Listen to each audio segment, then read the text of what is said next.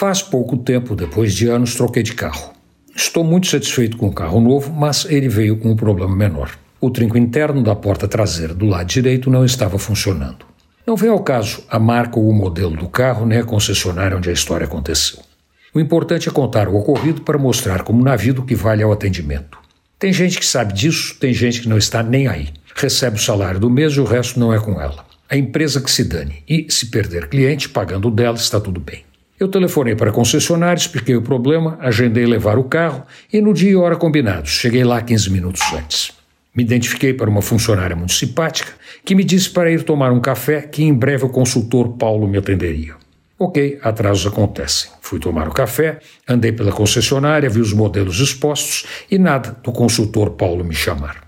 Fui de novo até a atendente que me disse que em breve ele me chamaria e em 15 minutos me liberaria.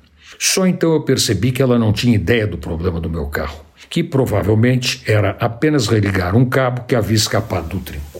Foi nesse momento que um colaborador graduado da concessionária, estava perto, ouviu a conversa e perguntou qual o meu problema.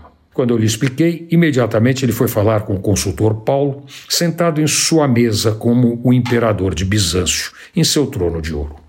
Ao ver que a coisa não rodava, porque o consultor Paulo era importante demais, o Bruno, esse é o nome do colaborador, pegou meu carro, chamou um mecânico e, em menos de 15 minutos, resolveu tudo. Parabéns, Bruno.